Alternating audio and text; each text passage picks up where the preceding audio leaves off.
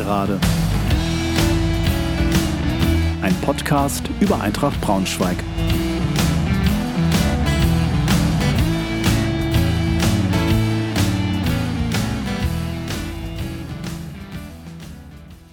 Hallo und herzlich willkommen zur 45. Folge der Gegengerade.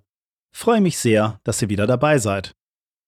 Heute gibt es eine Nachschau zum 10. Spieltag, unser Heimspiel gegen St. Pauli sowie einen Ausblick auf das nächste Heimspiel am 13.12. gegen den VfL Osnabrück.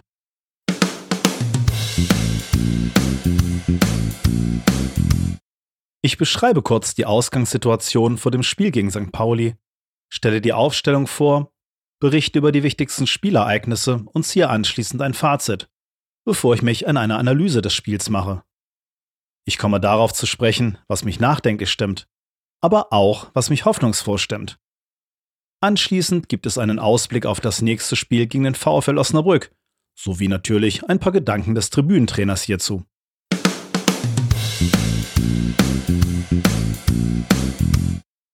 Die Ausgangssituation vor dem Spiel gegen St. Pauli.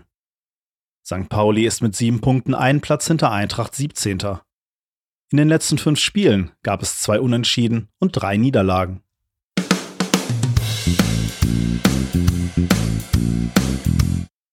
Die Aufstellung gegen St. Pauli. Meier lässt diesmal mit einer Fünferkette spielen. Schulz und Schwenk bleiben draußen, dafür kommt neben Schlüter unser genesener Kapitän Kobilanski zurück in die Elf. Zudem ersetzt Fesic Dornebusch im Tor.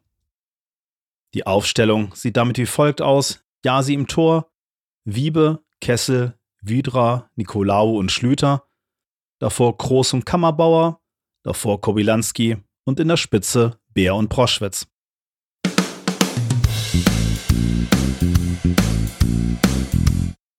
Dann mal hinein in die erste Halbzeit gegen St. Pauli. Zweite Minute.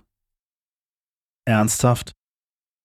Erster Konter St. Pauli, erster Schuss aufs Tor. Der Ball landet im langen Eck 0 zu 1. Es macht einfach keinen Spaß mehr. Siebte Minute. Bereits die erste gelbe Karte für Eintracht für Nikolaou. Zehn Minuten später und die nächste gelbe für Eintracht, diesmal für Wiebe. 20. Minute. Gute Freistoßposition für St. Pauli aus 20 Metern. Der Ball segelt aber am linken Dreieck vorbei. 23. Minute. Ein Abschluss von Groß gerät zu harmlos. 27. Minute. Großchance St. Pauli, nach einer Ecke kann ein Schuss aus 10 Metern vor dem kurzen Eck aber geblockt werden. 44. Minute. Bei einem Zweikampf an der Torauslinie springt Kessel in den Gegenspieler und verletzt sich dabei an der Schulter.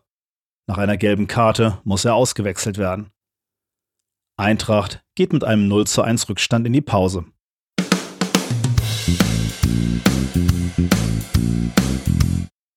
Die zweite Halbzeit. 67. Minute.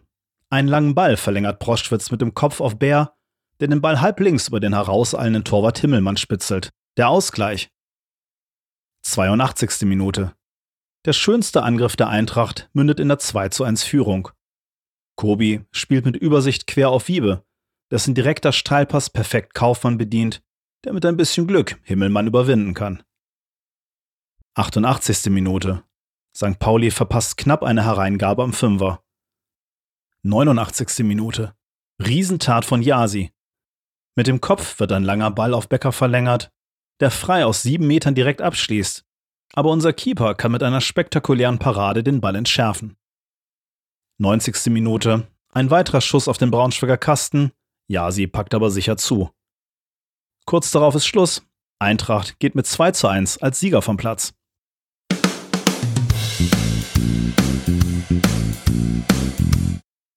Fazit.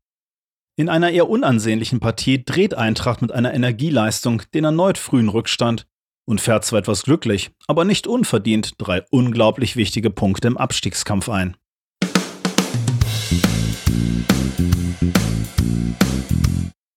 Meine Analyse schaut wie folgt aus. Diesmal ist kein individueller Fehler, sondern eine taktische Fahrlässigkeit das Problem, dass Eintracht erneut früh in Rückstand gerät. Ausgangspunkt ist, dass durch einen Ballverlust Eintrachts am gegnerischen Strafraum St. Pauli mit einem einfachen langen Pass das zu weit aufgerückte Braunschweiger Mittelfeld komplett überspielen kann und so die Kontersituation entsteht, die die schnellen Pauli-Stürmer konsequent ausspielen. Hier ist im vorderen Drittel der gegnerischen Hälfte einfach viel zu viel Platz. Der Pass überspielt gleich sechs Eintracht-Spieler und es entsteht zunächst eine 4 gegen 3 Situation für Pauli. Natürlich muss auch gesagt werden, der Schuss von Ditkin von der linken Seite ins lange Eck ist eine herausragende Einzelleistung, ohne die es schlussendlich nicht unbedingt zu einem Tor gekommen wäre. In der Folge sah es für Eintracht zunächst gar nicht gut aus. In der siebten Minute kassiert Nicolau bereits gelb, eigentlich Gift für einen im Defensivbereich kampfbetont spielenden Innenverteidiger, der durchaus auch mal mit einem gewissen Risiko in Zweikämpfe geht. Wiebesgelbe zehn Minuten später machte die Sache scheinbar nicht gerade besser. Von Kessels Verletzung kurz vor der Halbzeit mal ganz zu schweigen. Pauli überließ in der Folgezeit Eintracht meist den Ball, blieb aber im Umschaltspiel durchaus latent gefährlich, auch wenn Eintracht defensiv konsequenter als zuletzt dagegen hielt. Braunschweig erarbeitete sich zwar im Verlauf der ersten Hälfte ein optisches Übergewicht, wurde aber nicht richtig zwingend. Das Spiel nach vorne war eher einfach strukturiert was durchaus der von Meyer ausgegebenen Marschroute zu entsprechen schien, und allzu oft wurden gute Ansätze durch Ungenauigkeiten entwertet. So entwickelte sich ein sehr umkämpftes, aber eher unansehnliches Spiel, bei dem Chancen eher wenig zwingende Zufallsprodukte waren. Die erste Hälfte kann man insgesamt als ausgeglichen auf einem geringen Niveau bezeichnen.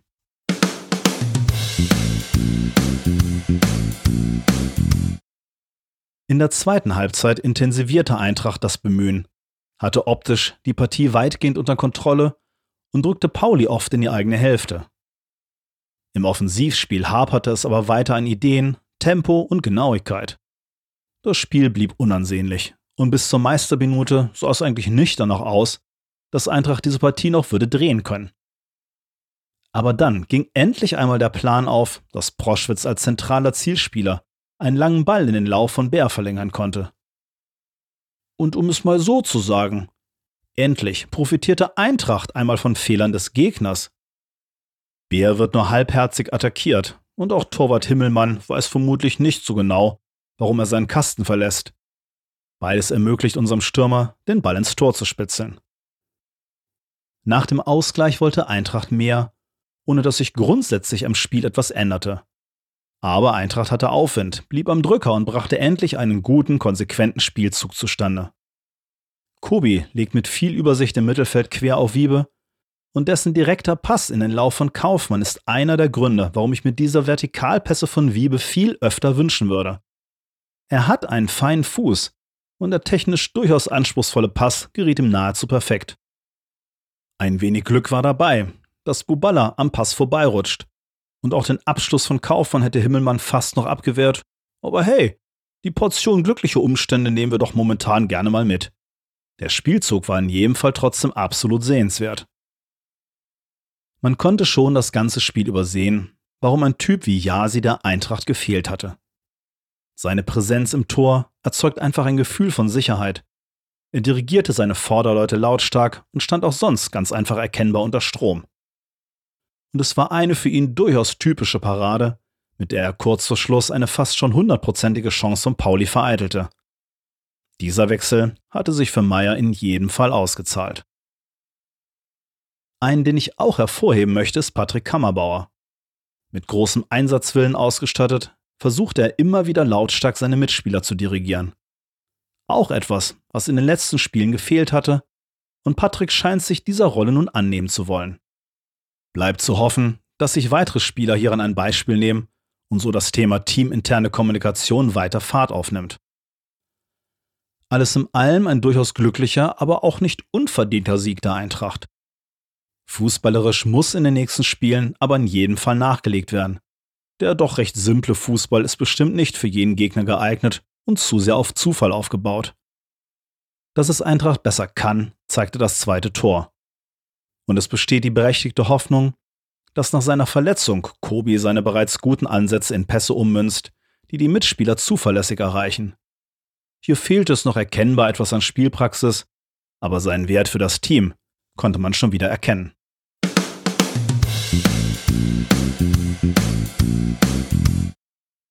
Was mich nachdenklich stimmt. Diese frühen Gegentore haben sich zum ultimativen Stimmungskiller entwickelt. Fußballerisch war dies auch nicht unbedingt so, dass es mich besonders hoffnungsvoll in die Zukunft blicken lässt. Ein konsequenterer Gegner als St. Pauli hätte hier wohl mehr Kapital draus geschlagen, zumal Eintracht in der Schlussphase doch gehörig am Wackeln war. Was mich hoffnungsfroh stimmt. Ganz klar, ein erneut frühes Gegentor wegzustecken und unablässig anzurennen, obwohl es lange Zeit nicht danach aussah, als ob sich hieraus irgendwann die nötige Durchschlagskraft entwickeln würde, Eintrachts Moral ist das größte Fund, mit dem das Team wuchern kann. Und ja, sie im Tor war einfach die richtige Wahl. Das fühlt sich für den gesamten Defensivverband einfach besser an.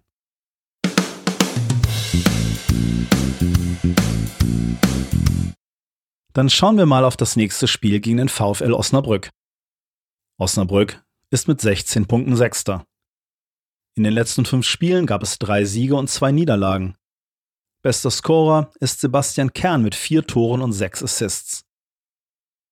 Am letzten Spieltag unterlag Osnabrück zu Hause dem KSC mit 1 zu 2. Ein taktisch variabel spielender VfL erzeugte dabei häufig Überzahl im Mittelfeld und ging mit 1 zu 0 in Führung und hätte in der Folge fast auf 2 zu 0 erhöht. Gegen einen in der zweiten Hälfte effizient verteidigenden VfL benötigte der KSC einen Standard zum Ausgleich. Fast wäre Osnabrück erneut in Führung gegangen, aber in der 88. Minute war es der Ex-Braunschweiger Hofmann, der den KSC zu einem Auswärtssieg schoss, nachdem es lange Zeit überhaupt nicht ausgesehen hatte. Im Spiel zuvor gewann der VfL bei St. Pauli mit 1 zu 0. Erst nach der Pause gab es überhaupt nennenswerte Torchancen. Osnabrück verteidigte sehr konzentriert, nach vorne fehlte aber die Präzision. Pauli war hierbei Meister im Drücker und zwischenzeitlich war das 0 zu 0 für Osnabrück eher glücklich aber die erste richtig gute Chance für den VfL wurde zum einzigen Tor der Begegnung genutzt und so entführte Osnabrück mit viel Glück die Punkte am Millern-Tor. Im Spiel zuvor kassierte Osnabrück am achten Spieltag zu Hause durch ein 1 zu 4 gegen Nürnberg die erste Saisonniederlage. Eine auf Gegenpressing und schnelles Umschalten basierende Taktik der Franken ging dabei in der ersten Halbzeit voll auf und sorgte bereits für eine 3 zu 0 Halbzeitführung. Erst kurz vor Schluss fiel in der Partie der Ehrentreffer des VfL. Davor gewann Osnabrück auswärts beim Jan Regensburg mit 4 zu 2. Hierbei gab Regensburg zunächst den Ton an und ging auch mit 1 zu 0 in Führung.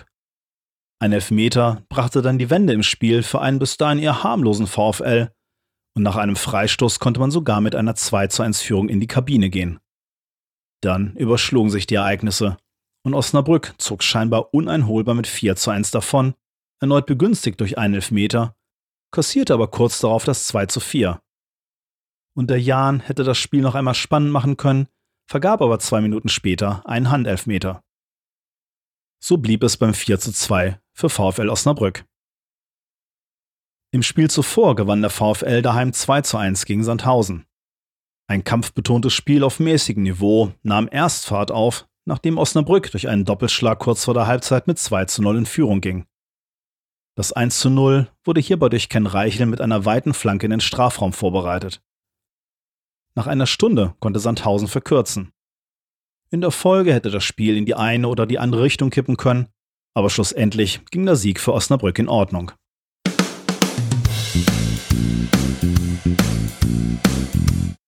Der Tribünentrainer spricht.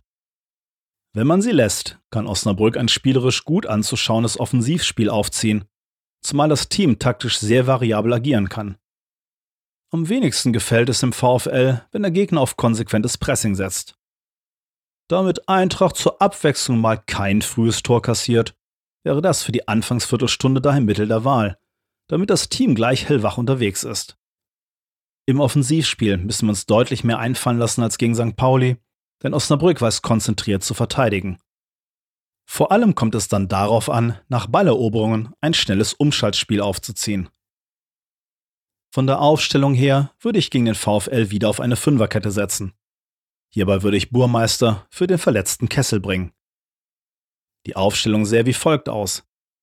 Fasic im Tor, Wiebe, Burmeister, Widra, Nikolaou und Schlüter in der Fünferkette, davor Groß und Kammerbauer, davor Kobilanski und in der Spitze Proschwitz und Bär.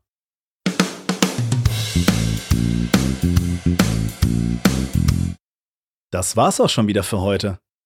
Ich hoffe, ihr hattet ein bisschen Spaß und seid auch beim nächsten Mal wieder dabei. Bis dahin. Tschüss, macht's gut.